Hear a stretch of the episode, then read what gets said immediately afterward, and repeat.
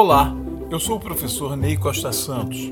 Você está ouvindo Ideias em Movimento, uma conversa sobre o que rola nas redes e na nuvem. Uma produção Comunicar PUC Rio.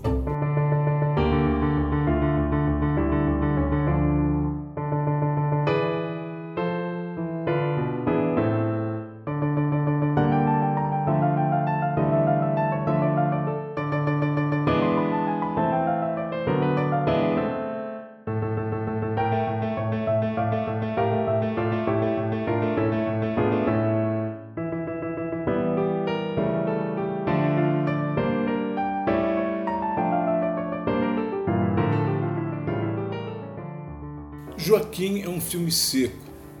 Não tem a pompa nem a retórica das narrativas da história oficial, criadas no início da República Brasileira, nem a imagem de um mártir com a semelhança física de Cristo. Joaquim é um filme incômodo.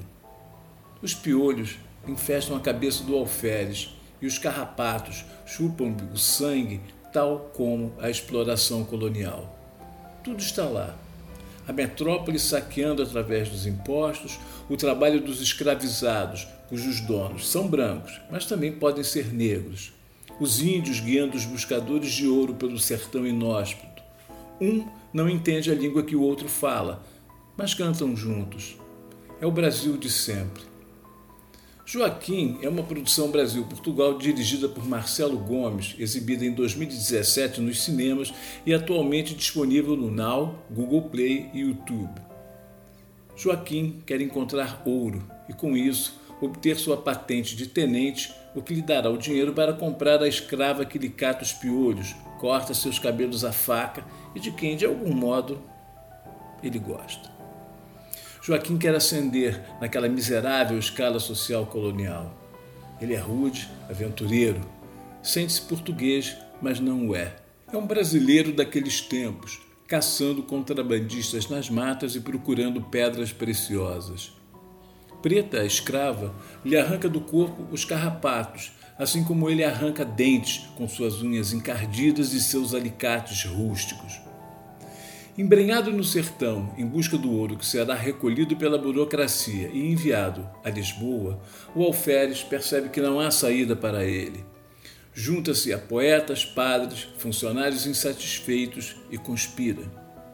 Que livros leu o alferes nos caminhos pedregosos das montanhas de Minas Gerais? Teria sido algum exemplar da Constituição Americana de 1776?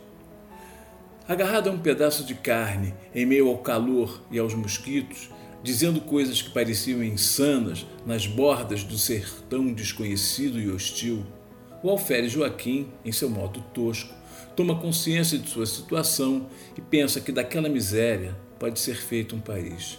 A conspiração é descoberta e a coroa portuguesa, ao invés de degredá-lo, como fez com a maioria, no último momento, o enforca e retalha seu corpo para que sirva de exemplo e iniba outras tentativas.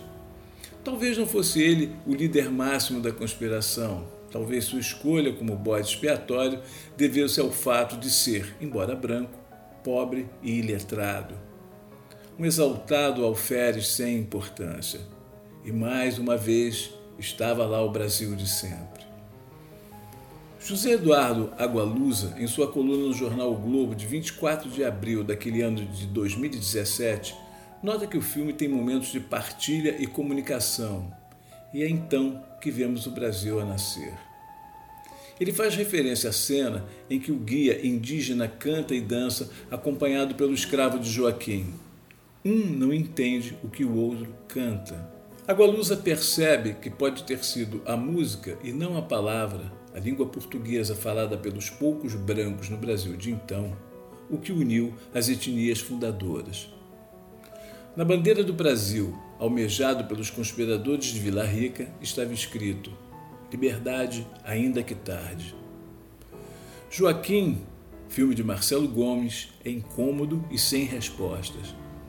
O alferes, perseguidor de contrabandistas de ouro, e o Tiradentes estão no mesmo personagem. Com sua visão áspera da vida, descuidado com a segurança pessoal e desatento à proximidade de informantes e delatores, o Joaquim do filme está muito mais próximo do que pode ter sido o homem Joaquim José da Silva Xavier, que, junto a outros sonhadores e a alguns oportunistas, pensou libertar a capitania das Minas Gerais da fúria extrativista e fiscal da metrópole portuguesa e fundar uma república.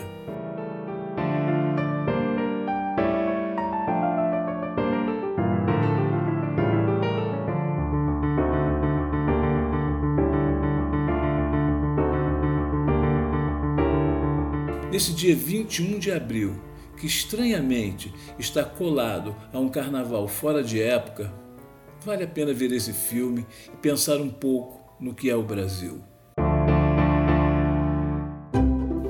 Você ouviu Ideias em Movimento, uma produção Comunicar PUC Rio.